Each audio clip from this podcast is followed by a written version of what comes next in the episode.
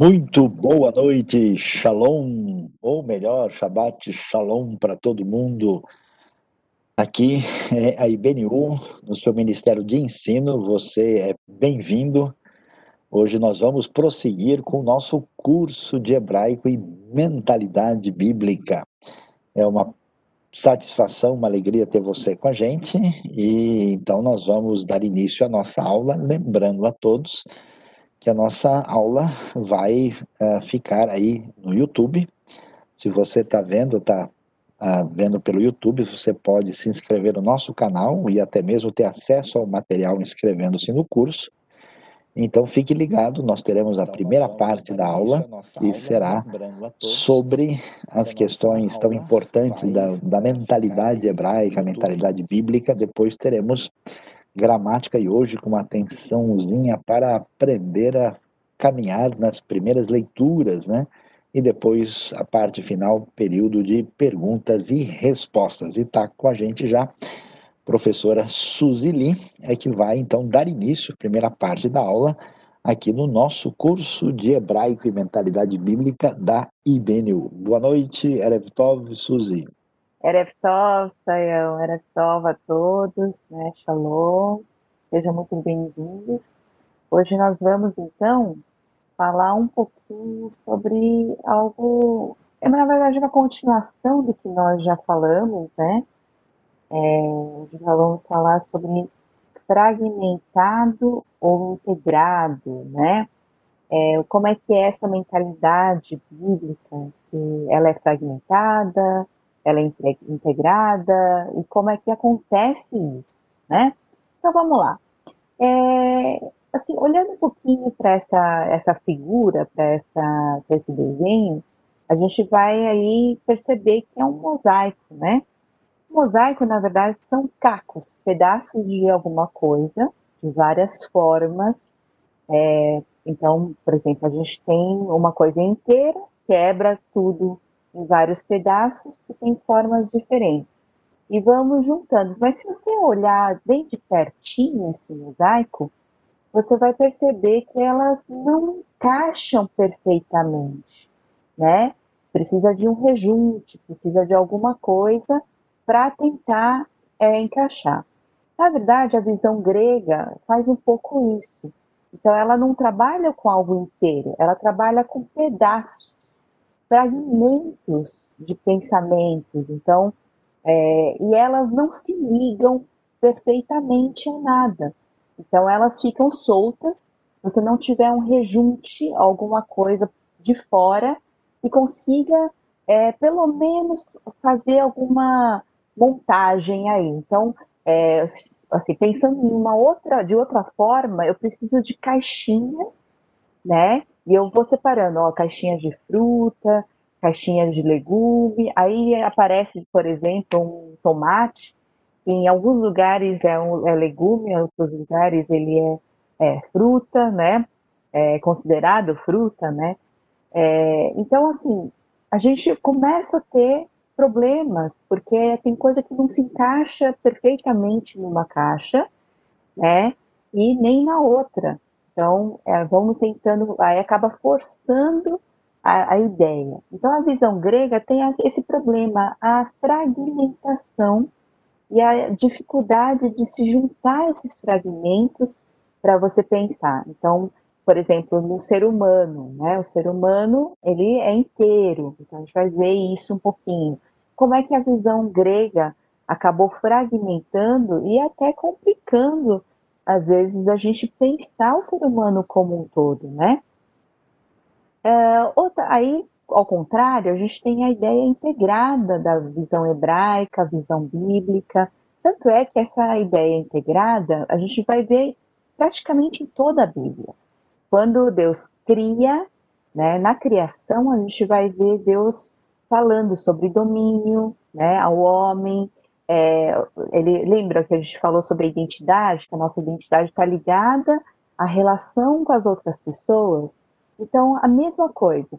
Tudo que a gente não fala que a gente é, recebe uma herança do pecado, por quê? Quando um peca, né, em solidariedade, nós recebemos esse, esse pecado original né, é, tem essa, esse problema, e quando a gente erra, falha, a gente peca, a gente acaba tem, é, isso acaba tendo um efeito em todas as áreas, seja com Deus, seja com outra pessoa, seja comigo mesmo, seja com o ambiente, né? Então há uma ruptura, uma uh, uma destruição de todas as relações. Então a gente vê aí que o mundo da visão hebraica está tudo interligado, é o que a gente pode chamar de solidariedade também, tá? Então, é uma, é, é, esse é um ponto, eu acho que muito importante para a gente entender a ligação de várias coisas, né? E como Deus age, como Deus trabalha na história humana, né? Não dá para a gente separar as coisas. Então, assim, a gente vai apresentar aqui, por exemplo, o ser humano. É, talvez alguns achem que o ser humano é dividido em duas partes. Outros acham que o ser humano é dividido em três partes outros em, não tem parte. O ser humano é uma coisa, né? Então, é, tem posições diferentes aí.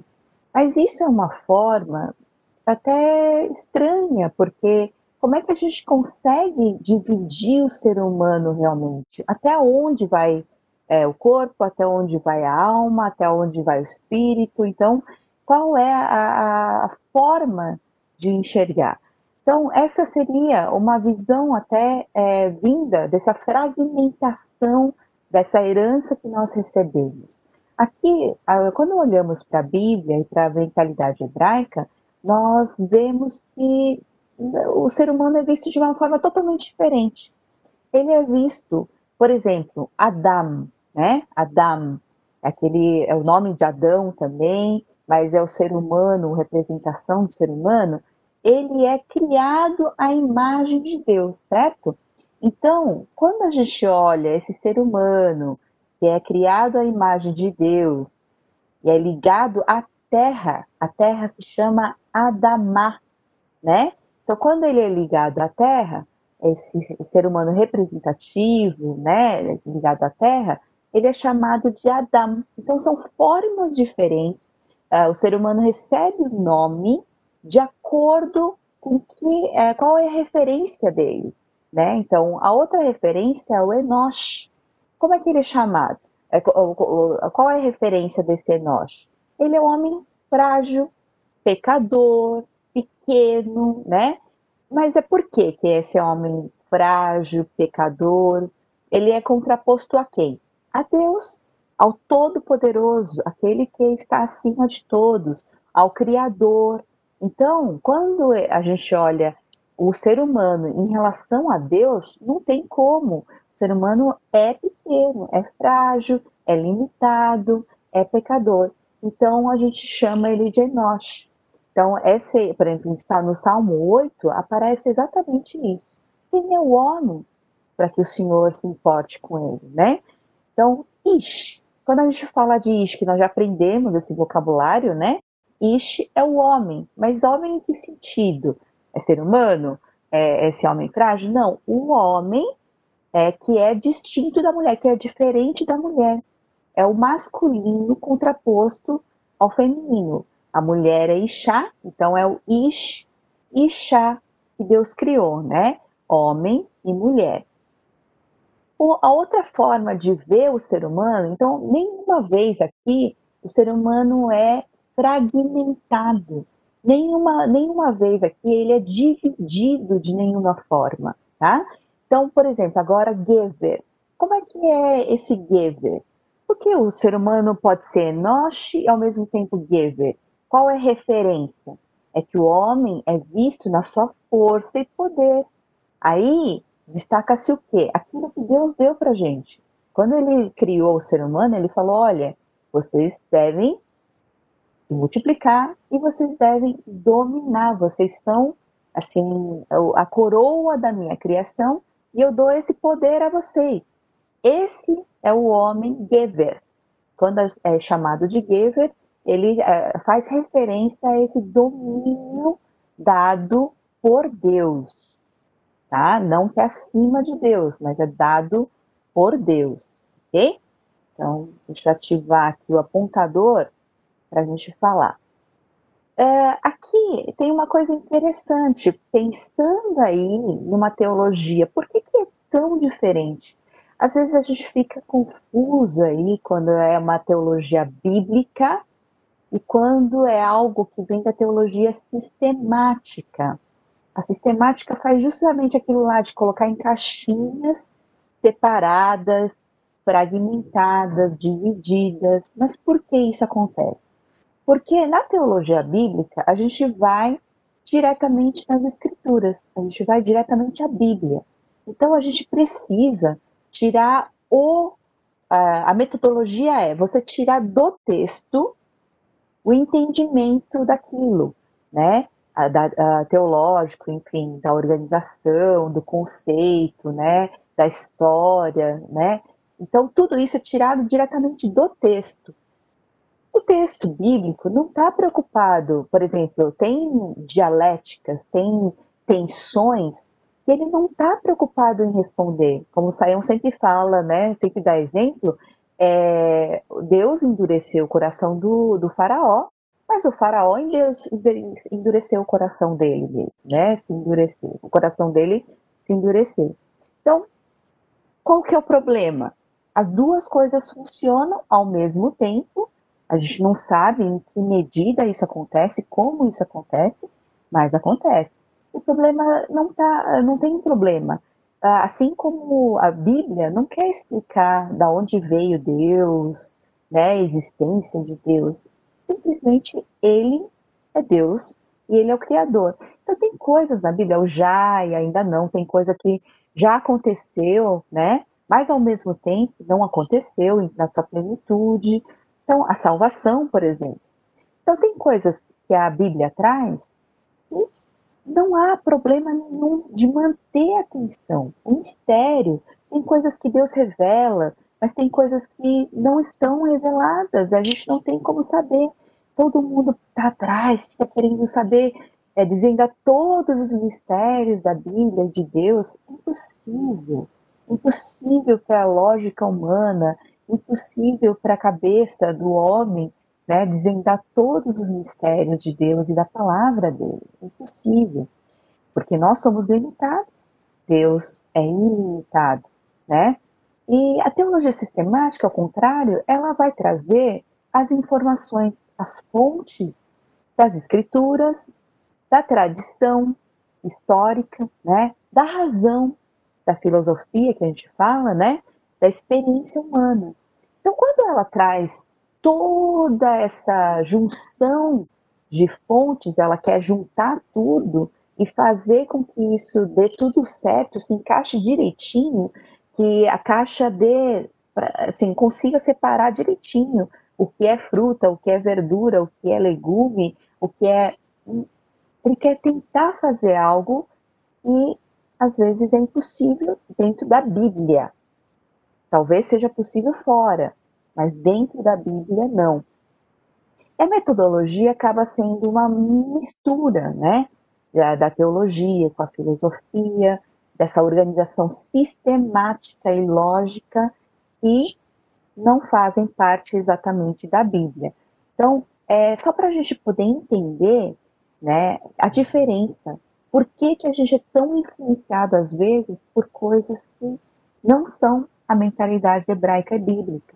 Tá? Isso vem da história, nós recebemos como herança. Né? O Ocidente, principalmente, tem muita herança do mundo grego, da visão grega. Então, eu trouxe aqui essa palavrinha nefesh, só para a gente poder pensar nessa questão, né?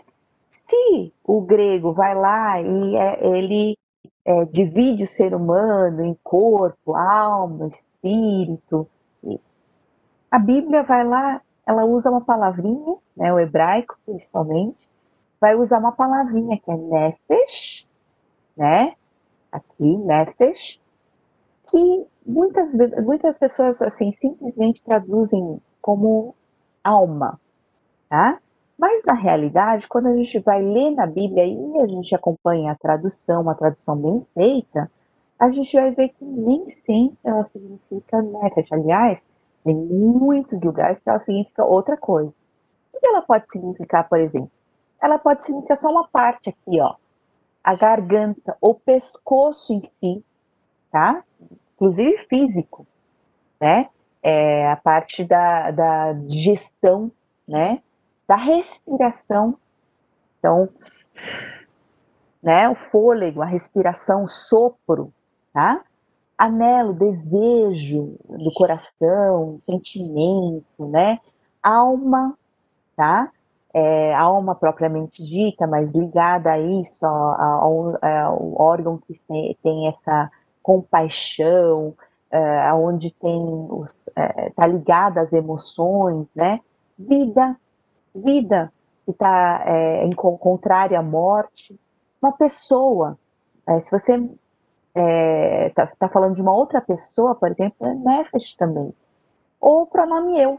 Em vez de falar, para ser poético, em vez de falar eu, né, quero fazer isso, eu sou isso, eu sou aquilo, é, vários salmos, por exemplo, vão trazer minha alma, meu nefesh, né?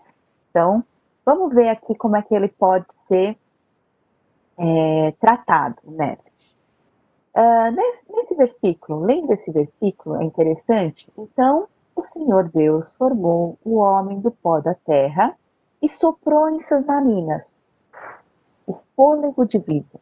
Até poético, né? Literário, muito bonito. E o homem se tornou um nefesh vivente. Nesse caso de Gênesis 2.7, como é que é esse nefesh? O que, que ele quer dizer? Ele quer dizer ser ele quer dizer o ser humano, né? Ele não quer falar só de algo específico, mas é que ele está tá falando é, do ser humano, está, claro, ligado à respiração, porque é, ele recebeu sopro, o fôlego de vida, né? É, então, nesse caso, o ser humano não tem uma um nefesh, que seria errado a gente falar, ah, ele tem uma alma. Não, ele não tem um nefesh. Ele é nefesh, nesse caso. Ele é um ser. Por isso que é, é traduzido como ser. Ele vive como nefesh. Tá? Então, ele é um nefesh. Tá? Isso tudo está é, tá baseado na, na, na, antropologia do Antigo Testamento de Hans Walter Wolff. Tá? Que eu, é, o pessoal falou que está muito difícil de achar, é, porque saiu realmente de linha, né? É, não sei se há ainda em algum lugar como sebos, ok?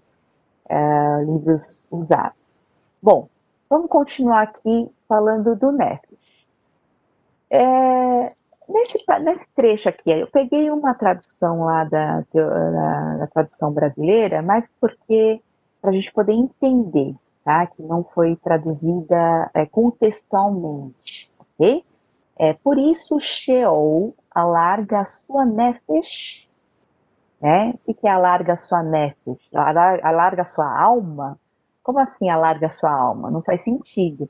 E abre a sua boca desmesuradamente, quer dizer, extremamente, muito, né? Isaías 5,14 fala isso. Então, o Sheol é o mundo dos mortos, né? É, na mentalidade hebraica. E esse Sheol, ele abre o quê? É como se ele estivesse engolindo uma pessoa. Então ele abre a sua garganta, tá? Ele abre a sua garganta e abre a sua boca, alarga a sua garganta, abre a sua boca para quê? Para engolir as pessoas, né? No caso, levar as pessoas à morte. Garganta. Então aqui significa goela, boca, garganta, tá? Como aparece em outras passagens também, designando esse órgão de ingestão de alimentos. É como se fosse ingerir algo, engolir alguma coisa. E também de saciedade.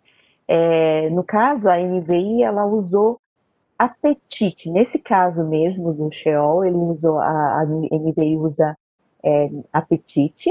E aqui tem um outro texto que é muito interessante, que é também usado apetite todo esforço do homem é feito para a sua boca. Tudo que ele faz vai para a sua boca. Então tem que ser condizente. Tudo, contudo, o seu nefesh, o que, que seria esse nefesh? Jamais satisfaz. O que, que é isso que jamais se satisfaz? A gente está falando de algo que você come, né? É como se você estivesse falando, ó, você come, come e não se enche. Então, o seu apetite jamais se satisfaz é uma boa tradução aqui, né? E é o sentido que traz aqui, ok? Então, nós podemos ver aqui mais uma é, tradução ou uma, um significado da palavra nefesh. Aqui em Jeremias 15, 9, fala assim: A que dava a luz sete se enfraqueceu, expirou a sua nefesh. É como se ela tivesse expirado alguma coisa. O que, que ela expirou? É, é o fôlego de vida. Lembra que Deus jogou o fôlego de vida para dentro do ser humano? O ser, uh, a, a forma da mentalidade hebraica é pensar tudo fenomenologicamente, tudo que eu vejo é prático, é concreto. Então agora ele está falando assim, ó, de expirar a nefesh, quer dizer, alguma coisa saiu dele. O que, que é isso? É o fôlego de vida, é o sopro de vida, tá? Uh, pode falar até alma, nesse caso, poderia até, né? Mas faz muito mais sentido isso é quando a gente olha a, a, o que vem a, adiante, ok? Então, nesse ca caso, é, significa resfolegar, respirar, né? O respiro, fôlego, soprar, né? Como também aparece em outras passagens, tudo isso ligado ao quê? Ao órgão de respiração. É como se fosse a respiração em si também, tá? Então, é um outro significado de nefesh. É, Aqui a gente vai falar um pouquinho da questão, por exemplo, é, que aparece muito em salmo poético, né? É como se ele tivesse. Eu, eu estou falando com o meu né, interior, a minha alma. Então, fala. Quando eu falo de sentimentos, de emoções, de tristeza, de desanimado, né, de estar triste, é, é isso que aparece. Então, por exemplo, em Salmo 42,5 diz assim: Por que você está assim tão triste, ó minha nefesh? Né? Ó minha alma. Ok? Então, é, é além de ser é, condizente, o significado é, é, como se eu estivesse falando comigo mesmo, é um pensamento, né? Porque está assim tão perturbada dentro de mim. Mas também é muito poético e aqui realmente cabe esse sentido de alma, tá? Sentido típico de sentimento, é, o que faria, assim, é, alusão ao sentido da parte que é típica aos sentimentos, de compaixão, ou que sofre, né? Aparece muitas vezes como sujeito ou vocativo, onde a gente é, vê nos, nas lamentações, né, do salmo, ok? É, outra coisa que pode ser vida, vida mesmo, vida ao contrário de morte.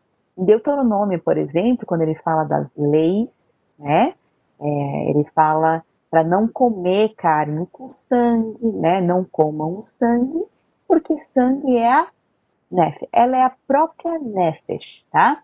Então, o que ele está falando aqui em Deuteronômio 20, é, 12, 23? Ele está falando que o sangue é a vida, mas naquele sentido que a gente aprendeu anteriormente, que a vida, por que, que o sangue é vida? Porque quando você derrama sangue, você vê a vida indo embora, você morre. Então, é, é fenomenológico.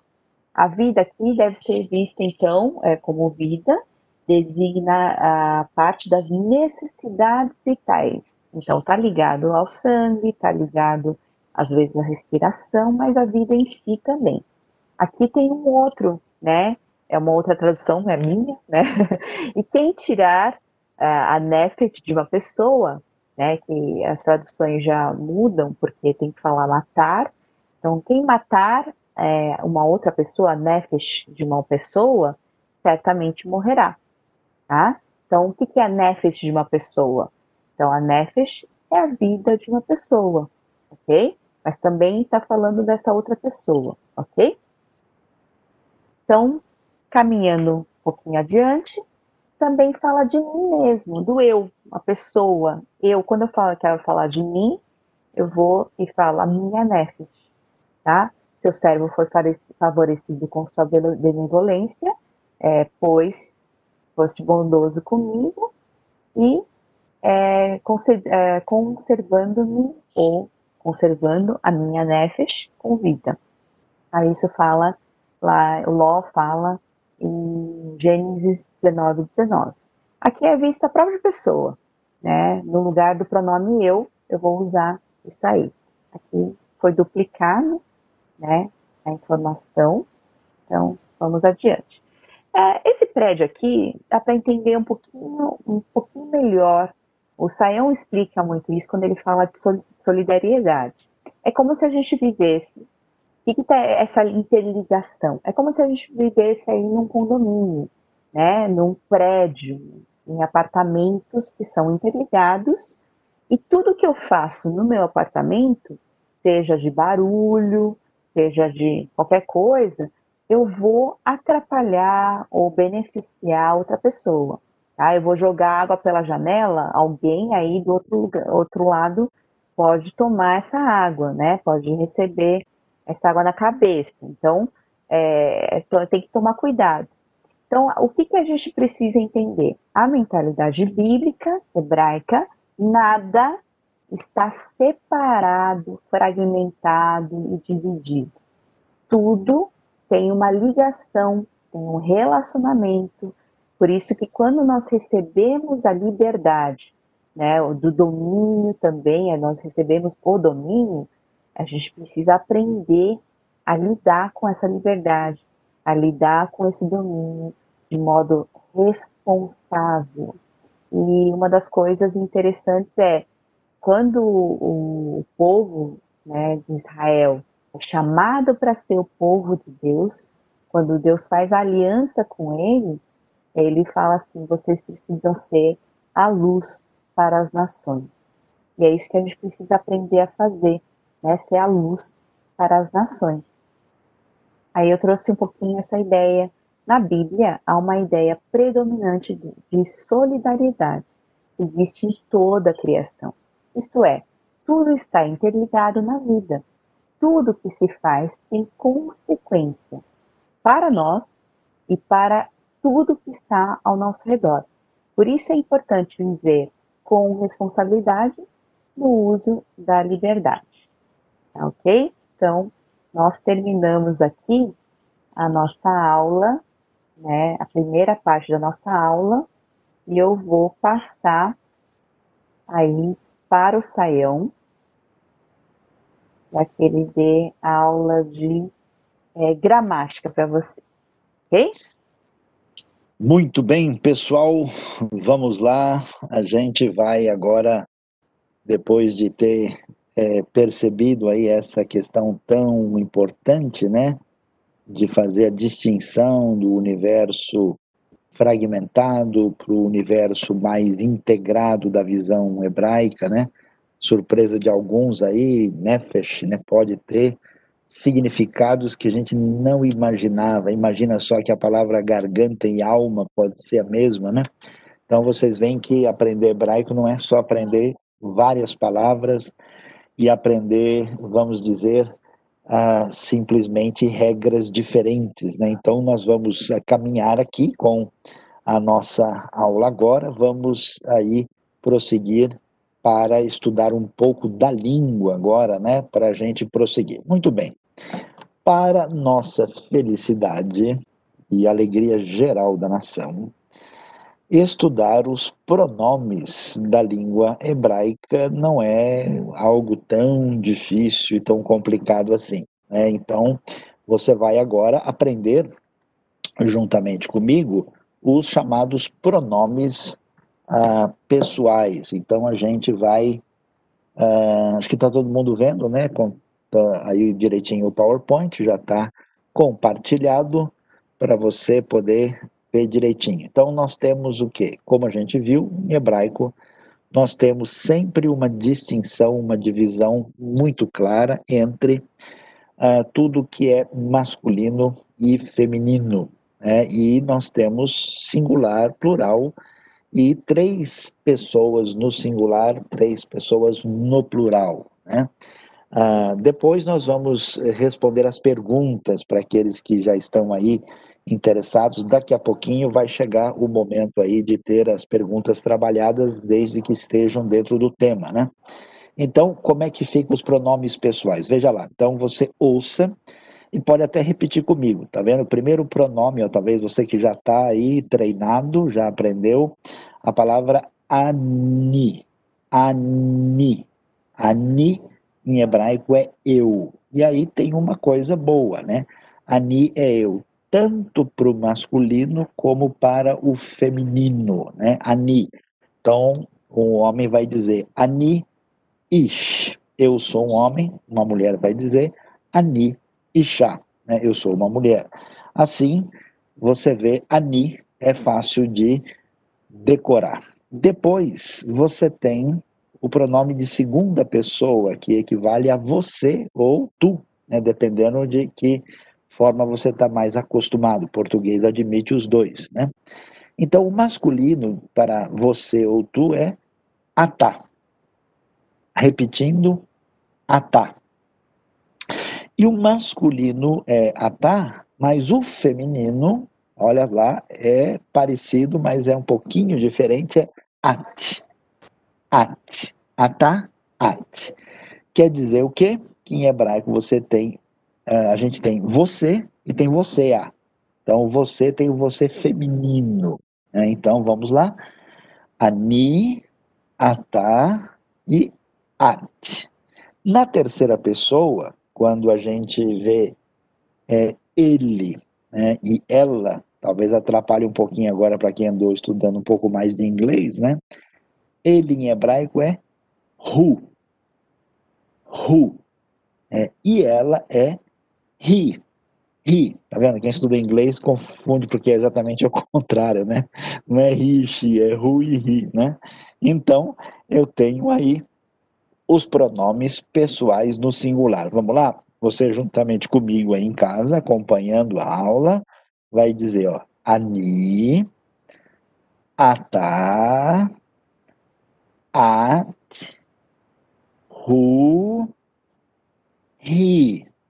De novo, Ani, Atá, At, Hu e Ri.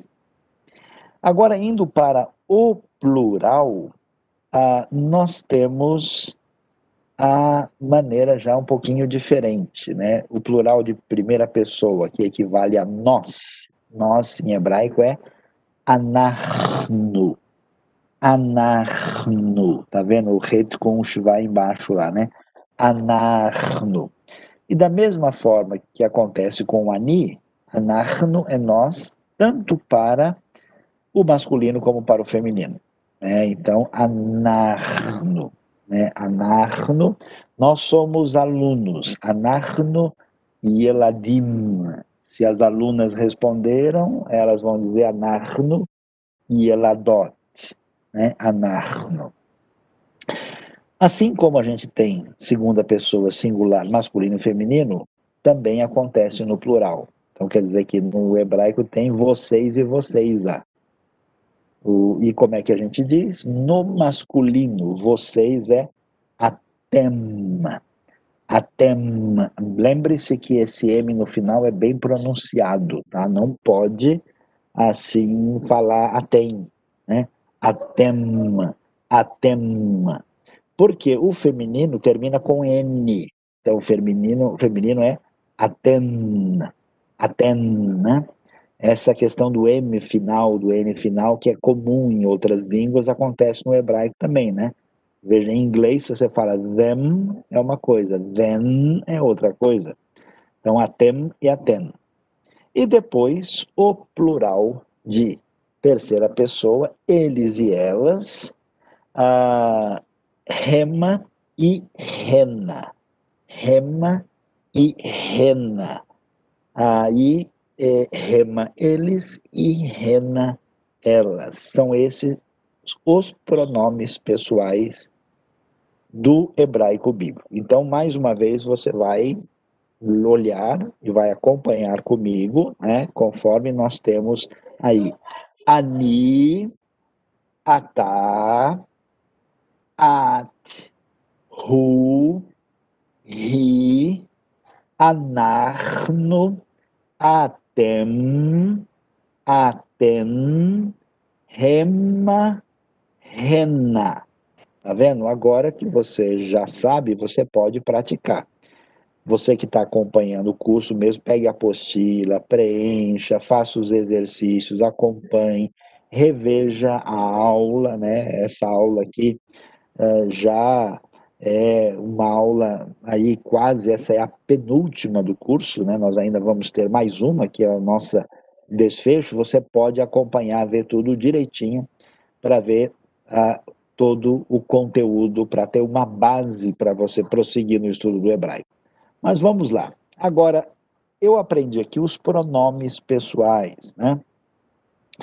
Esses pronomes pessoais, eu, tu, ele, nós, vós, eles. Agora, como é que o hebraico vai falar o pronome possessivo? Por exemplo, meu, teu, seu, nosso. Como é que funciona isso, né?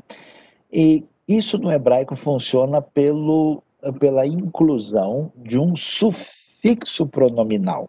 O sufixo pronominal significa que eu acrescento um sufixo no final do substantivo e esse sufixo equivale a meu, teu, uh, seu, né, nosso, vosso, né, deles e assim por diante. Então vamos ver como é que funciona aqui quando a gente usa a palavra que você já aprendeu e decorou, que é a palavra sus. Lembra da palavra sus? Sus em hebraico quer dizer cavalo, cavalo. Então, como é que eu digo meu cavalo? É, pode ser meu ou o meu cavalo. Olha lá, su-si. Tá vendo? Su-si. Basta colocar o i final. Su-si. Quando eu tenho a palavra par, por exemplo, né, uh, que é boi, eu digo pari. Né? Então, o, o, o, acréscimo do i no final equivale a meu, sus, cavalo, suci, meu cavalo. É, como é que eu vou dizer em hebraico? Eu estou no meu cavalo. Eu, lembra lá? Ani, estou, verbo de ligação não existe, não se fala, é implícito. No é B que é a preposição mais o artigo ra fica ba, e meu cavalo suci. Ani ba suci. Olha que coisa. Olha em português. Eu estou no meu cavalo. Hebraico. Ani ba suci. Muito mais curto. Tá vendo? Só no hebraico a gente economiza até para falar. Suci. Agora, como é que é a segunda pessoa do masculino? Olha lá. Agora eu digo o teu cavalo, quer dizer, o cavalo que pertence a um homem com quem eu estou falando, é susra. Susra. Susra. Como é que eu digo o teu cavalo, agora falando de um cavalo que pertence a uma dona, a uma mulher? Eu digo susser. Susser. É meio esquisito porque tem que arranhar a garganta, né? Susra sucer. Como é que eu digo agora o cavalo dele, né? O seu cavalo no sentido que pertence à terceira pessoa. Português é meio chato nisso. Eu falo seu cavalo que é o cavalo de você, falo seu cavalo que é o cavalo dele, mas aqui é terceira pessoa, o cavalo dele é su-so. Su-so. E como é que eu digo o cavalo dela? Ixi, agora vai complicar. É su-sa. Mas preste atenção, olhe bem nesse sussá, que ele é diferente do feminino. Tá vendo o rei ali, ó? A última letra? Ele tem um pontinho dentro. O rei tem um pontinho dentro, e esse pontinho é o pontinho que mostra que esse rei não é simplesmente uma vogal. Ele está marcado com um pontinho chamado mapique, e nesse caso eu não é égua, não é o feminino de cavalo, é o cavalo dela. Então vamos tentar de novo desde o começo? Olha lá. Susi, meu cavalo. Susra, teu cavalo de um homem. Susser, teu cavalo de uma mulher. Susso, o cavalo dele, Sussá, o cavalo dela. Mas quando a gente agora vai para o plural, aí nós vamos ter algumas coisas interessantes e uma mudança, né? Ah, como é que eu digo o nosso cavalo? Olha lá, leia comigo, suceno. Suceno, suceno, nosso cavalo. Suceno, você vê que esse nu, lembra que nós é anarno. Tá vendo? N-U geralmente marca a primeira pessoa do plural, suceno. Como é que eu vou dizer o vosso cavalo? O cavalo de vocês. Se for masculino, é susrem. Susrem. Susrem, com M no final.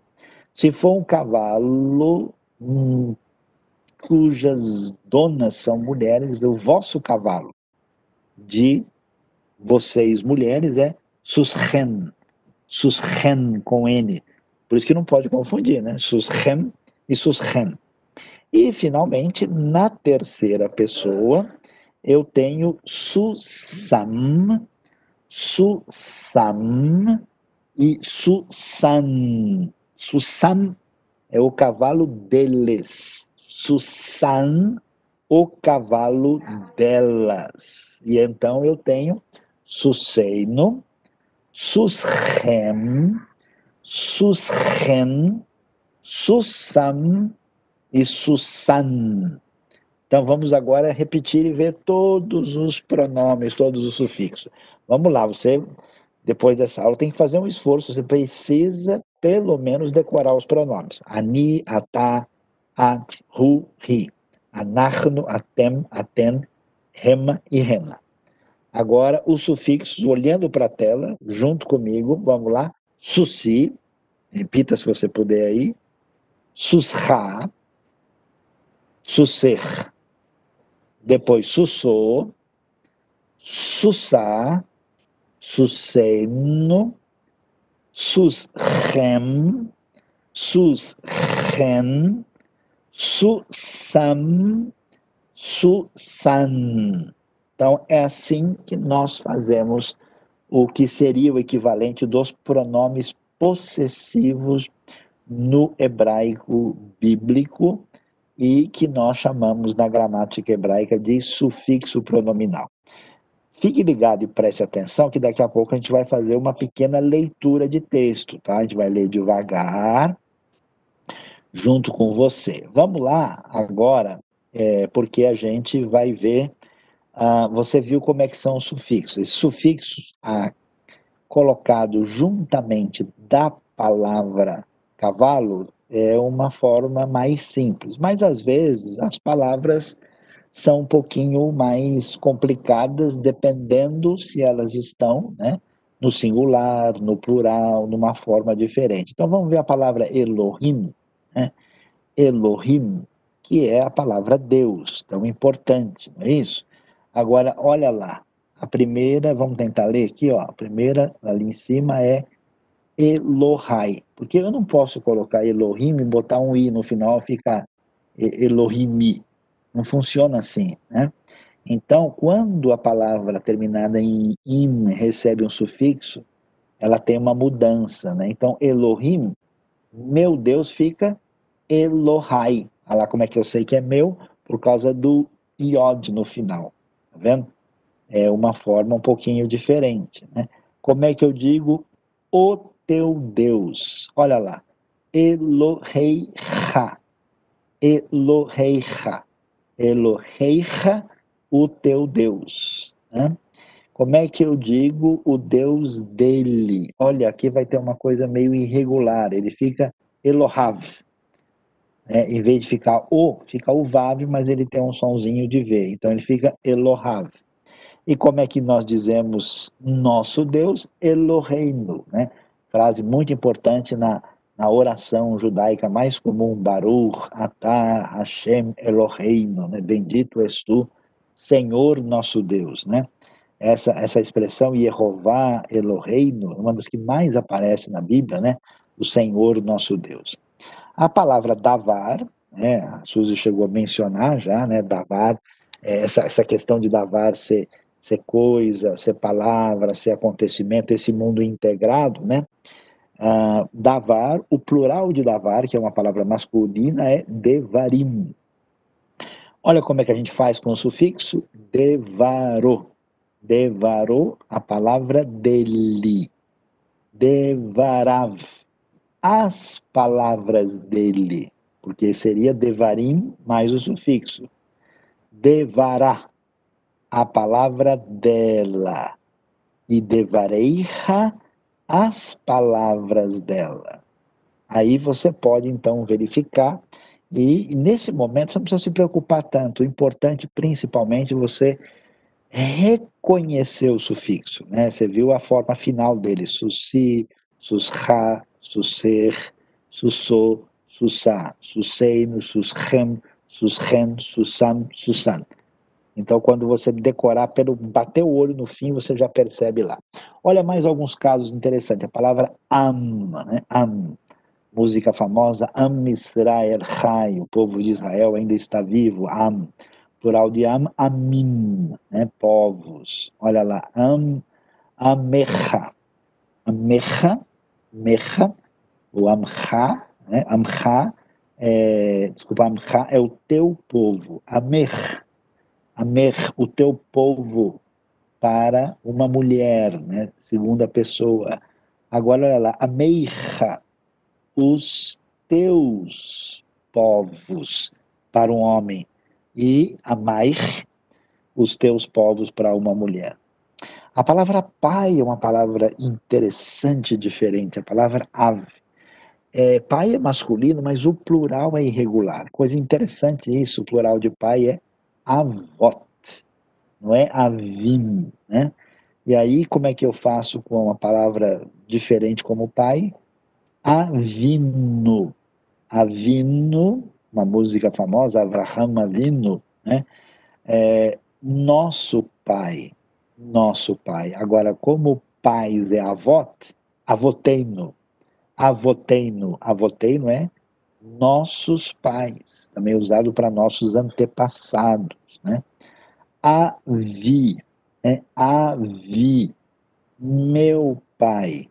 E avotai, avotai, eu tenho meus pais ou meus antepassados. Então veja bem que ah, o reconhecimento dos sufixos é fundamental para a gente poder ler e entender o hebraico adequadamente né, para é, caminhar na leitura. Então a gente já aprendeu o artigo, aprendeu o VAV conjuntivo, né, aprendeu as preposições principais, né, aprendemos aí os pronomes, os sufixos e já temos um pouco de vocabulário, tá?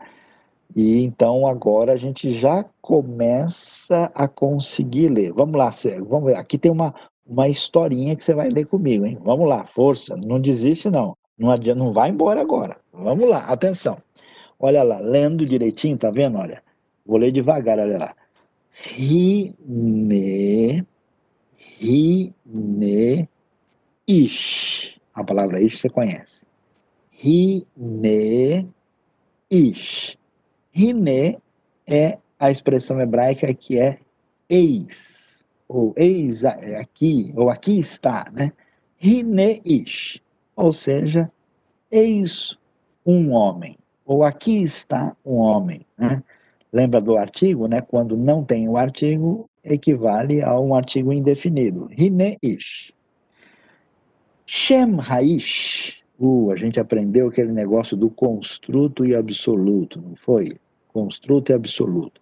Shem Haish. Shem é nome. Haish aí nós temos uma coisa que é chamada de genitivo, né? que é o nome do homem, Shem Haish. Como é que será que é o nome do nome do homem aqui? Itzhak. Olha lá, Itzhak. Shem Haish Itzhak. O nome do homem é Isaac.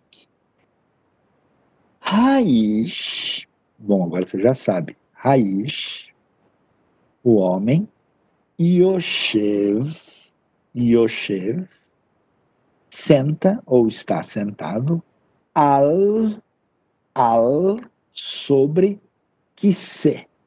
Kise, uma cadeira, um trono, um assento. Então vamos lá de novo desde o começo. Hine ish. Shem haish Yitzhak. Haish Yoshev al Kise. Hine ish. Shem haish. Shem haish Sayão. Shem haish Yitzhak. Haish Yoshev al Kise. O homem está sentado sobre um sofá. Bayad Raish, próxima linha. Bayad Raish, lembra da palavra Yad? Yad é mão. Bayad. Ba é B mais Ra.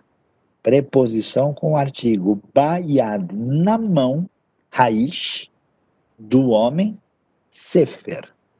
Sefer, o que será que é Sefer? Livro. Na mão do homem está um livro. E aí, a última frase, raiz, core. Raiz, core. O homem lê, ou o homem está lendo. Então vamos de novo desde o começo, lá em cima. Rine, repita comigo, olhando para a tela. Rine-ish. Isso, muito bem. Shem Haish Yitzhak. Haish Yoshev al Kiseh. Bayad Raish Sefer. Raish Kore. Eis um homem. O nome do homem é Isaac. O homem está sentado ou senta-se sobre uma cadeira. Na mão do homem há um livro. O homem lê. Tá vendo só? Então você vai ficar, a aula está gravada, você pode rever e vai poder ampliar aí a sua prática de leitura. Mas não acabou não, vamos lá, tem mais um exercíciozinho aqui, ah, tem uma, desculpa, o finzinho da coisa e tem mais um pouquinho. A última frase lá embaixo que eu acabei no, no pondo é Hu Kore Basefer. Hu, você aprendeu agora, Hu, ele, Kore Le Basefer, ou seja, no livro. Hu Kore Basefer. Ele lê no livro. Hineish, Shem Haish Yitzhak, Haish Yoshev al Kise, Bayad Haish Kore, Hu Kore Basefer. Ele lê no livro. Vamos ler na sequência para a gente ver a próxima leitura que vai aparecer aqui. Tudo que a gente leu na primeira parte, nós lemos tudo no masculino. Ah, agora a coisa vai mudar. E agora você está preparado, porque o texto é parecido. E você já leu o primeiro. Então vamos ler direitinho? Diz o texto aqui. Rine Isha. Rine Isha. Shem Haisha Rivka. Shem Haisha, Rivka, Hineisha. Lá não foi Hineish? Hineisha. Aqui está uma mulher. Eis uma mulher. Shem Haisha, Rivka. O nome da mulher é Rivka, ou seja, Rebeca. O nome da mulher é Rebeca. Haisha Yoshevet Opa, lá estava Raish Yoshev. Aqui, Raisha Yoshevet al Kise. Ou seja, a mulher está sentada ou senta sobre uma cadeira. Bayad Raisha Sefer. Bayad Raisha Sefer.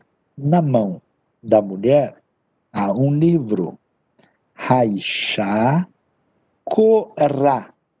Korá. A mulher lê. Raish Kore. O homem lê. Raishá Korá. A mulher lê.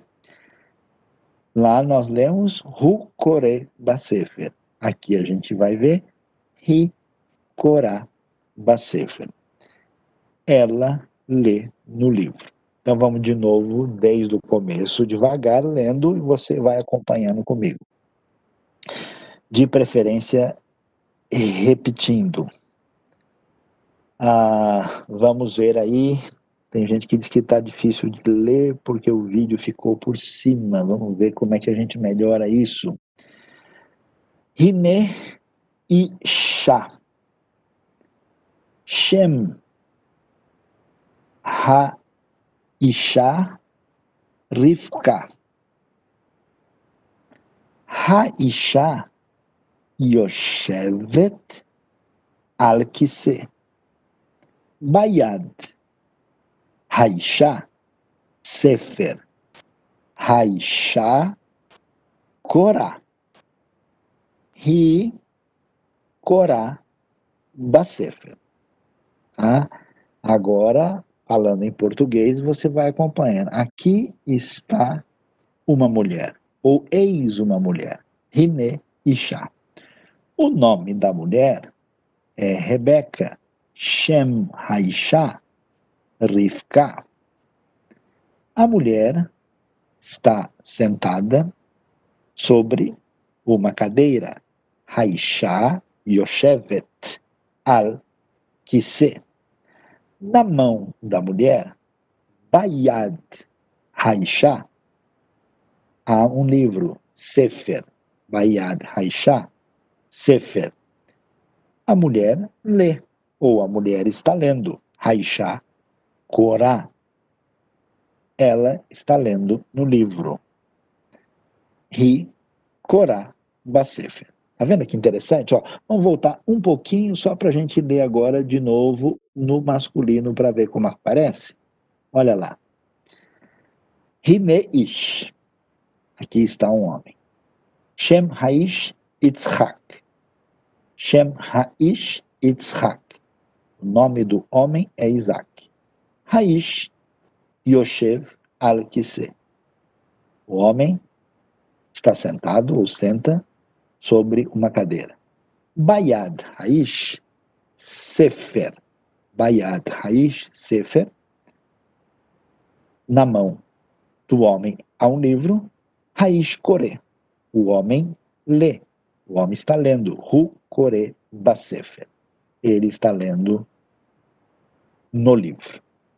Agora você vai ouvir só o hebraico e tentar entender sem eu falar nada de português. Eu vou ler do começo ao fim e você vai acompanhar. Achav atem yecholim lehavin ivrit. Agora você já pode entender hebraico. Hine ish, Shem haish, Yitzhak, haish yoshev al kise, bayad haish sefer, haish Kore. Hu Kore Basefer. Hine Isha. Shem Haisha. Rivka. Haisha Yoshevet al Kise. Bayad Haisha. Sefer. Haisha Kora. Hi Kora Basefer. Então, a gente consegue aqui ter uma base muito razoável né, do entendimento de como funciona aí a língua hebraica. Então você é convidado a persistir. O hebraico é aquela coisa meio bíblica, aquele que permanecer até o fim será salvo. Então você tem que voltar, é uma língua diferente, tem uns sons de outro tipo, mas você a aula vai estar à disposição. Quem não está inscrito, se inscreva para poder receber a apostila, todo esse conteúdo você pode rever. E agora nós vamos entrar no momento das perguntas. Mas olha, Suzy, vamos falar seriamente para o pessoal não vale perguntar de tudo quanto é assunto, né? Ah, eu queria saber qual foi o resultado da final da Copa do Mundo de 1930, né? deu Uruguai e Argentina, o Uruguai ganhou de 4 a 2, mas não é assunto da nossa live agora, né? Então, é, a gente precisa aí da nossa aula, né, focar nas perguntas que a gente tem que são pertinentes aí ao, ao nosso tema, ao nosso assunto. Então, vamos lá. Temos coisas aí, parece temos, que a turma já está animada. Já temos aqui coisas muito interessantes. É, Ei, olha só, hein? Olha só, Deuteronômio no Shema Israel fala, encontramos as palavras coração, alma, força, certo? Aí uhum. isso quer dizer o homem em sua integralidade.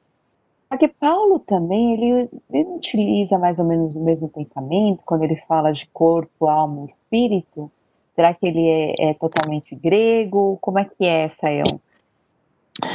Então, essa pergunta ela é importante é, porque, é, primeiro assim, a antropologia hebraica realmente é diferente, né? A palavra coração, por exemplo, lev, não é como a gente pensa em português que tem a ver só com emoções, né? O coração tem a ver com o entendimento e às vezes a totalidade da interioridade do indivíduo. Até hoje em hebraico, por exemplo, quando a gente fala para alguém prestar atenção, a gente diz simulev, né? Ou seja, coloque o coração, né? Para a gente ver como o coração tem muito a ver com entendimento, né? Ah, aí quando a Bíblia diz que a gente deve, né? Aí ah, adorar o Senhor, né, servir ao Senhor de todo o coração, todas as forças, todo o entendimento, quer dizer que o ser humano como um todo. Mas preste atenção, esses textos não estão interessados em apresentar uma espécie de distribuição fragmentada das partes do ser humano. Então, qual é a questão? A gente descobre porque muitas vezes no paralelismo hebraico a palavra nefesh, Suzy, né? Ela é é paralela de Ruach. Né? Então, às vezes está lá uhum. Nafsi né? e Ruhi, meu espírito e minha alma. E nem sempre dá para fazer. Será que a gente tem um espírito e uma alma? Pode ser. Mas elas estão tão interligadas que não dá para a gente fazer uma separação radical. Então, eu vou dizer assim, na verdade, essa discussão detalhista de dicotomia e tricotomia é muito difícil da gente trabalhar Aí a pessoa fala, não, mas Tessalonicense fala que Deus santifique, né? Meu corpo, alma e espírito. Sim, mas em Hebreus fala que a, a, a palavra de Deus é a espada que separa juntas e medulas. A gente vai dizer o que então? Nós somos alma, espírito, junta e medula? Não, não é o caso. Então, ele não tem esse objetivo de, aparecer, de, de nos dar uma divisão antropológica dentro da nossa cabeça aí que quer fazer separações quando o texto focaliza a integração entre elas. E eu acho que vale também falar, Sayão, que no caso de Paulo e alguns, né, os apóstolos, eles são judeus, né, Sayão? Apesar de eles estarem usando grego para falar, para escrever, eles a mentalidade deles é hebraica, então eles usam algumas palavras no grego que são completamente hebraicas, né? Pensamento é. hebraico, então. É aquilo que alguns estudiosos já disseram, né? Palavras gregas, ideias hebraicas, né? Então, Exatamente. O nosso é. amigo aqui que fez muitas perguntas, ele estava é. querendo saber, eu já passei aí que tem um vídeo que fala mais detalhes, mas ele fez uma pergunta muito importante, o Hendrix, que é o Sheol, né? O Sheol é aquilo que se define como o mundo dos mortos, né? A realidade para onde a pessoa vai depois da morte, né? No contexto hebraico do Antigo Testamento, não há um detalhamento do Sheol, né? Às vezes a palavra Sheol faz referência ao elemento concreto diante de você, que é a sepultura, e às vezes é, é, é a dimensão onde os mortos estão, né? E no Novo Testamento grego, isso foi traduzido pela palavra Hades, né? uma palavra que se usou da literatura grega conhecida, mas para dar o conceito de Sheol, que é a realidade dos mortos. Mas vamos lá, que mais nós temos de perguntas interessantes aí? Nós temos aqui, Sael, interessante, fala da de Provérbios, né, 23, 7, Fala uhum. da alma do invejoso, o versículo 6, né? Ou de qualquer pessoa. Uhum. A quem ele se refere aí? Essa Provérbios alma? qual? 23, 7. Provérbios 23, 7, né? Então, é, deixa eu dar uma olhada texto, também. É, precisa ver que, que versão a pessoa está usando aí, né? Vou dar uma olhada aqui.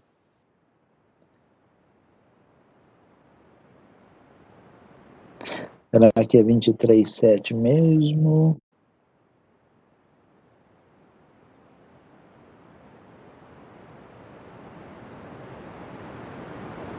Dá uma olhada. Bom, Provérbios 23, 7. Pois ele só pensa nos gastos. É isso? Okay. Então, não, não tem alma do invejoso em Provérbios 23, 7. É, tem alguma coisa que, que não está. Algum outro texto, né? Talvez Bom, é... É, deve estar tá em outro lugar, eu acho. É, vamos lá, então. Vamos, é, se você, Simone, conseguir aí é, o, o, versículo correto, nos passa, por favor.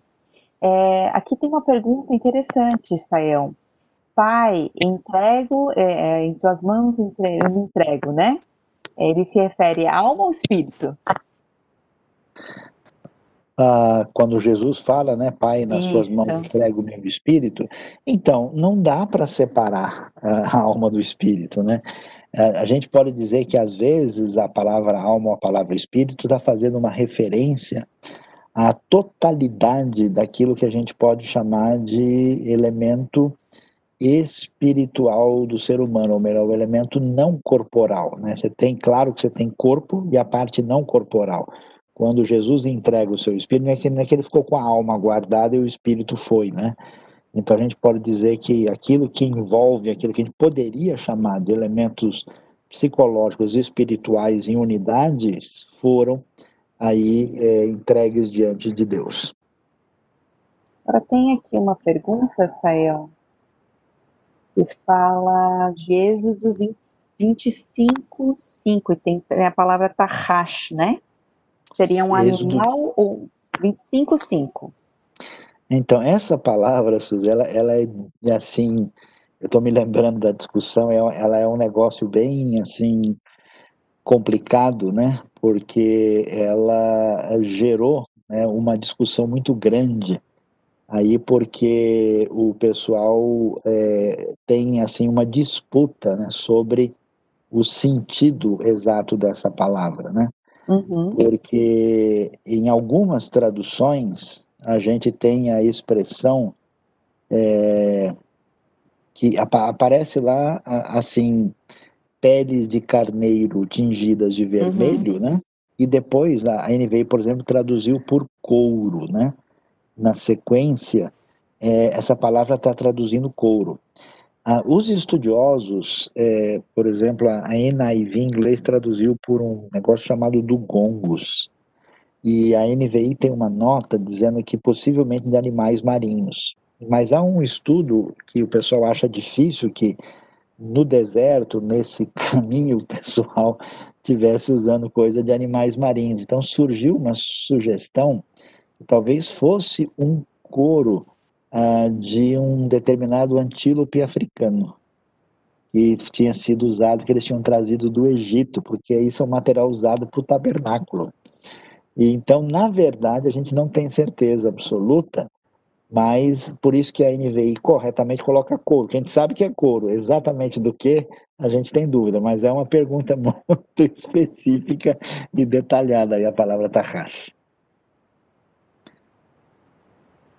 Tem uma pergunta que, na verdade, eu não entendi. Do Hashem? Uma palavra do, do Cláudio Abraão, mandando da Austrália lá. Hashem também é usado para a palavra Deus, certo? E, mas Elohim significa Deus. Olha, Cláudio, é o seguinte: na verdade, a palavra que aparece no hebraico não está escrito Hashem. A palavra Deus é Elohim e o nome de Deus né, é o Yehová, Yahvé.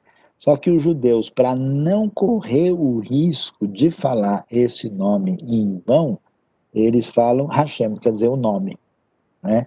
Para não correr o risco de cometer qualquer equívoco no, na expressão do nome, né? Aí é isso que eh, a gente pode observar aí, né? Aí tenho uma coisa interessante aqui do, do Enoch, né? É, é, Enoque tem correlação ao, com Enoch? Que a gente sabe verdade, que tem o não. Enos, né? Enos, não, sim, Enos, tem sim, o Enos, Enos, sim. Mas Enoque não, né? Não, Enoque é outra, não, não, não tem nada a ver. Então, tá certo. Bom, é, na mentalidade hebraica existia o um entendimento da eternidade da alma? Então, uh, na mentalidade hebraica, é, o que existe não detalhado é uma ideia é, clara de que a pessoa sobrevive né, à morte. Né? Isso você vai ver é, claramente pelo fato do pessoal sepultar os mortos, de quando alguém morre, por exemplo, ele é reunido aos seus antepassados. Existe uma ideia, né? E à medida que a gente avança na Bíblia, você tem a, a ideia clara, por exemplo, em Daniel, né, de que existe ressurreição, uh, de que meu corpo por fim se levantará sobre a terra. Então, essa esperança da vida pós-morte, ela está definida. Só que ela não está detalhada, esse é o problema. Essa parte que a gente chama de escatologia individual, o detalhamento disso vai aparecer mais tarde no desenvolvimento, eh, digamos assim, na, na revelação progressiva, né? Ah, eu agora entendi aqui na, na aquela questão provérbios. do invejoso de provérbios, é que está na atualizada. Na atualizada está assim: não comas o pão do invejoso, nem cobices os seus delicados manjares, porque como imagina em sua alma, assim ele é.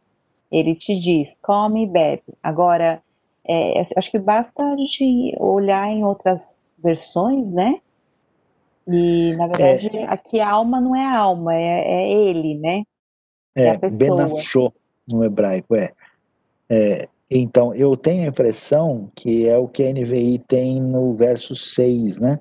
Isso. Ah, não aceite a refeição de um hospedeiro invejoso, nem deseja as iguarias que lhe oferece. Exato. Ah, então tá falando é. dele mesmo, né? Que ele oferece. Benafshu é, não é alma no sentido assim, né, de almas propriamente dita. Uhum. É, ele diz que no versículo 7 fala de alma depois. É, mas né? é, é, só aparece na, na atualizada mesmo. Na, é a versão é. que aparece isso aí. É porque é. provavelmente no hebraico tem a alma, que é nefesh, na verdade, só que a uhum. nefesh está traduzido como alma, nesse é, caso. É, é. nafshô. Então, é, mas, que okay. o sentido não é esse, né? Perfeito. O que mais nós temos aí? Muita Bom, gente escrevendo. É, no sentido de homem, nefesh, né? Ser garganta faminta que anda. Porque na mentalidade hebraica há um radical, uma radical diferença de gênero a lei que separa homem da mulher em relação a se alimentar de Deus? É, vamos lá, o que, que a gente pode dizer sobre isso? Né? É, a ideia de garganta é uma ideia fenomenológica. Né? Por que, que você associa sopro com garganta? Simples, né? Porque você põe a mão aqui perto da garganta do indivíduo e percebe que não está passando mais nada, quer dizer que ele não está mais vivo, né? Então, a nefesh é, é, tem a ver com garganta por onde passa o fôlego de vida, né? E claro, o homem tem necessidades, ele anda. Agora, essa, essa distinção homem-mulher, ela é uma distinção muito expressiva de muitas culturas, né? É que a gente, acho que no mundo contemporâneo, acaba tendo uma influência muito forte, por exemplo, do mundo inglês, né? É, que é um mundo muito cheio de neutralidade, né, que já marca uma cultura europeia. Lá, no mundo semita, de modo geral, essa distinção é muito nítida, né? inclusive a língua que você fala, em todos os aspectos, até pelo jeito de vestir, a, talvez a própria necessidade de, de, de vida dentro daquele contexto marcava isso de maneira muito forte, além da própria exigência da biologia, né? Ah, então essas coisas, assim, a, a, língua, ela, de certa forma, tenta descrever a realidade que está diante de, da gente, né? Então essa essa preponderância assim da biológica acaba não sendo tão clara para a gente hoje por outras razões, mas no contexto hebraico e semita isso é bem. Tanto é que, na verdade, quando o homem fala e quando a mulher fala, quase que eles estão falando duas línguas distintas, né? Bom, tem aqui é, os escritores da Bíblia hebraica criam na Trindade, Sayão? Então, uh, veja, a, a, a, gente precisa ver. Essa é uma pergunta descabida, né? Porque não é uma pergunta, é uma pergunta propriamente teológica, né? Uh, trindade é, é, um conceito teológico elaborado posteriormente, né? Uh, na Bíblia, no Antigo Testamento, na Bíblia hebraica, não aparece isso. O que aparece é uma ideia de que na unidade da divindade existe algum elemento de pluralidade. Né? Agora o homem é como um de nós, conhecendo o bem e o mal. A quem enviaremos? Quem há de ir por nós? Isaías 6,8 vai dizer, né? Nascer Adão Betsalmei no Kilmuteino, né? Façamos o homem a nossa imagem, a nossa semelhança. Então, essas questões é que são levadas em consideração para uh, discutir é, esse detalhe, até no nosso curso de filosofia, a gente falou bastante sobre isso, né, a questão da, da discussão da, da unidade né, é, e da diversidade que existe nesse é, contexto. Né? Agora, a ideia de que essa, essa diversidade do divino pode se é, concluir de maneira triuna é algo que você só pode depender do Novo Testamento. Por isso que lá em Mateus, né, se fala 28 batizando entoonoma, né, no nome singular do Pai, do Filho e do Espírito Santo. Aí já é uma, outro, uma outra questão. Certo, Saião. E Vítico 11.5 tem uma tem um animal que é traduzido como lebre, né? E como assim se lebre não é ruminante? Não seria outro animal? Então, vamos ver lá o que, que nós temos, né? Ah, é, eu não sei que versão, né? O, o, que eu tenho aqui no hebraico não é essa palavra, né? É, então, é, chafan. A palavra né? lá é chafan. Chafan é coelho, é. né? Chafan é coelho. E no, é, e no, no da Coelho em várias versões, né? É, então, eu não. O coelho, que eu saiba, é ruminante, né? E então, de qualquer maneira, é um animal considerado Sim. impuro, né? De acordo com o texto uh, bíblico, e não, não, não sei, não aparece, pelo menos aqui, não sei se tem algum detalhe maior aí da. É... Não, é chofã mesmo. É. Parece chafã. É, na verdade, esse, talvez ele tenha razão, não sei se ele está falando de uma outra palavra. Existe um, um, bichinho que é, que é o coelho do rochedo, né? E que está em vista aqui. É, eu não sei se. É, que é um tipo de hirax, né? Talvez é, alguns acham que ele seja aqui o Hirax Syriacus. Uh, então, pode ser, porque esse também aparece uh, no Provérbios 31, é, no final, lá, no Provérbios 30, desculpa, aparece uma referência ao bicho, é, né, pelo que eu me lembro, são quatro ocorrências do, desse, desse animalzinho na Bíblia. Eu só preciso checar aqui uh, se nós estamos falando do mesmo bichinho, uh, porque eh, tem uma diferença aí, talvez, um ou outro. De qualquer maneira, eles são bichos que uh, não são. Eh, não são, não é considerado animal puro, né? Animal ah, de acordo com a própria lei. Ah... É, tem uma, é, eu não entendi muito bem, mas é, é tem uma pergunta assim: a nossa alma volta a Deus, né, Fech? Em que sentido? Então, na verdade, o texto não fala de alma voltando a Deus, o texto fala, ah, é do espírito voltando a Deus lá em Eclesiastes, né? Que o corpo, né? Quando fala lá no, no desfecho da vida, fala que o corpo volte à terra e o espírito volte a Deus que o deu, né? Isso é uma descrição poética da morte, né? Por que que está dizendo isso? Porque quando o homem recebe a, a, sua vida, né, ele se torna alma vivente pelo sopro de Deus na sua narina. E então, quando ele vai falecer, né, que fenomenologicamente a sua vida termina aqui, o espírito está, vamos dizer assim, nas mãos e sob o poder de Deus. É esse o sentido. Ah, confirmando mesmo, tá? O, o, bichinho lá aparece realmente em Provérbios 30, 26. E na verdade, esse, esse bichinho é um hirax, é, é um bicho que não é exatamente um coelho comum, é um chamado coelho do rochedo, que na verdade é uma espécie de proboscídeo pequeno. Então é um, negócio meio diferente aí, no, mas é um animal imundo, não é, não é lebre de jeito nenhum. Certo. a pergunta tá mais importante é da Lilian. Quando encerrarmos nossos encontros por aqui, vocês me encaminharão com um bom curso de hebraico para aprofundamento? Vamos pensar, o pessoal que quiser seguir, tiver um grupo bom, a gente pode se aprofundar e caminhar até chegar no ponto de exegese. É muito legal. Isso, isso vale a pena, mas não é para todos. Né?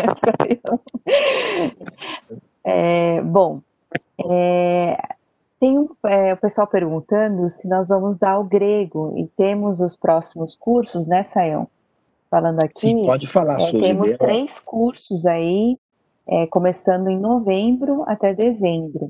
O, vai ter o curso sobre adolescente o seu mundo, é, aos domingos às 17 horas.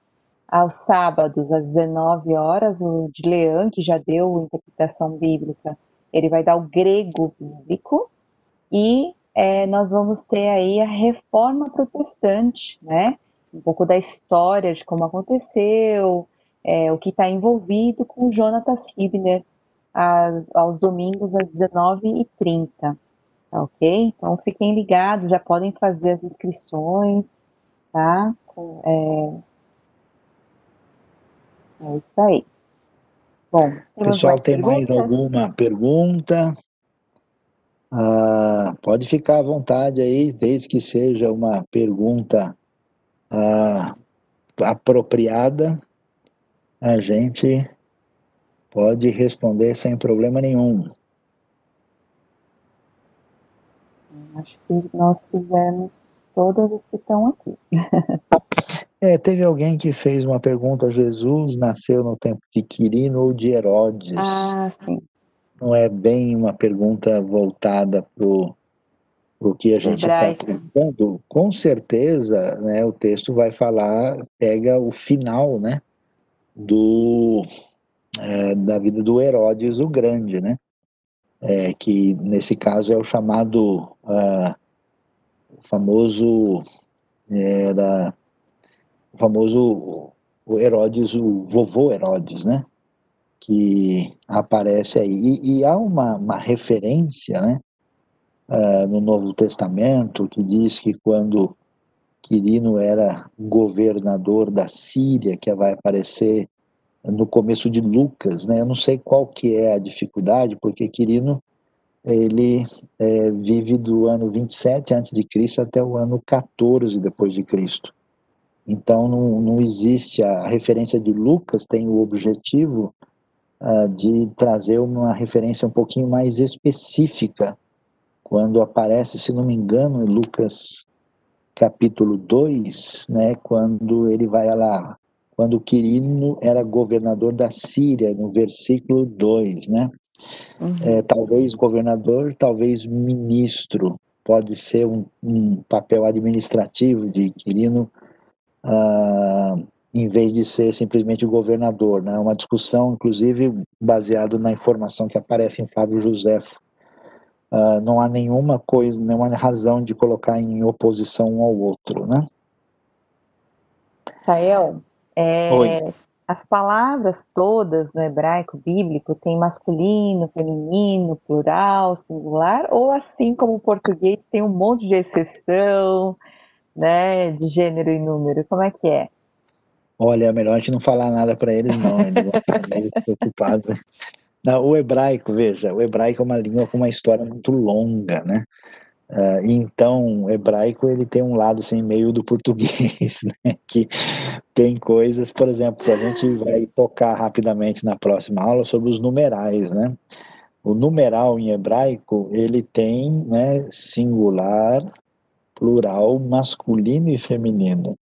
E né, a forma que a gente olha e acha que é feminino, na verdade é masculina e combina. Então eu vou dizer, né, Shloshá Susim, né?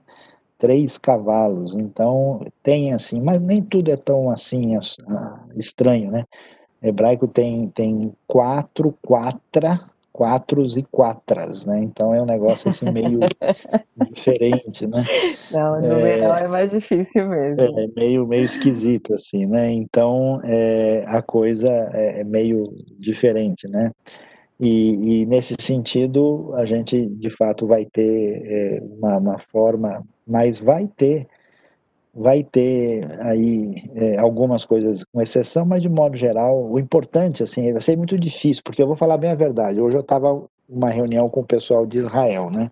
E aí eu estava ouvindo um preletor de Israel e o professor disse assim, porque os judeus hoje, é, que nascem falando o hebraico moderno, eles têm dificuldade de entender o hebraico bíblico, né? É como você lê poemas da Idade Média, lê o, coisa da época do Barroco, né? É um pouco difícil. Então, você tem que aprender a reconhecer, né?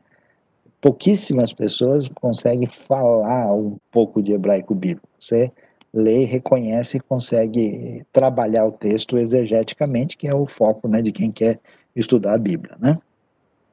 Bom, estamos devendo uma coisa, Saião, que é a literatura da parte da mentalidade hebraica, né? Vou falar a verdade, Sim. gente, é porque realmente é muito difícil de a gente encontrar coisas só em português, né? É, a gente vai tentar, e tem algumas coisas que nós já passamos. Você mandou um artigo, não mandou? Mandamos, um mandamos artigo e pregações. Nós mandamos os artigos e as pregações que tão, estão no YouTube da IBNU. Né? Quem quiser pode solicitar, porque tem gente que entrou mais tarde, pode solicitar ao, a nosso zap, né? A nossa conexão, para que, que reenvie esses materiais já enviados, tá? A gente pode mandar, Sus, mas lembrando que o material que tem, assim, para aparece em outras línguas, né? Então, tem inglês, francês, mesmo espanhol não é tão fácil encontrar, né? Então, aí tem que falar em línguas para poder é, lidar com isso, né? Tem um autor muito bom que fala sobre isso, ele é norueguês, né? Graças a Deus o trabalho dele está em inglês, né? É o Thorleif Bowman, né? Max Kidushim, né? E tem mais um autor francês também, que são autores assim que valeria a pena ler sobre essa questão, né? E eu peço desculpas, porque está chegando um monte de pergunta teológica aqui, né? É... De diversos tipos, né? Uh, acho que a gente pode para a semana que vem. Eh, eu vou me comprometo aí, né, uh, de passar alguns links para vocês de músicas hebraicas, né? Tem algumas músicas tradicionais e músicas também é, que são músicas até mesmo de judeus crentes, né? Tem Yeshua, tem é, tem coisas assim que são da própria Bíblia, né? Algumas coisas a gente pode enviar também, né? É. Aí tem gente querendo saber quando é o mês que Jesus nasceu, se Pedro negou a Cristo antes do galo cantar mesmo ou não, ou se era galo ou não galo, não é galo. Quando Jesus morreu, foi inaugurado o céu, revelado os mortos. Aí a gente vai ter que ter um outro curso. Mas aguarde, porque a gente pretende para o ano que vem ter curso, vamos dizer, mais teológico mesmo, né? E também uh, curso que vai ser um curso, uh, por exemplo, sobre pregação né, e exposição bíblica. Né?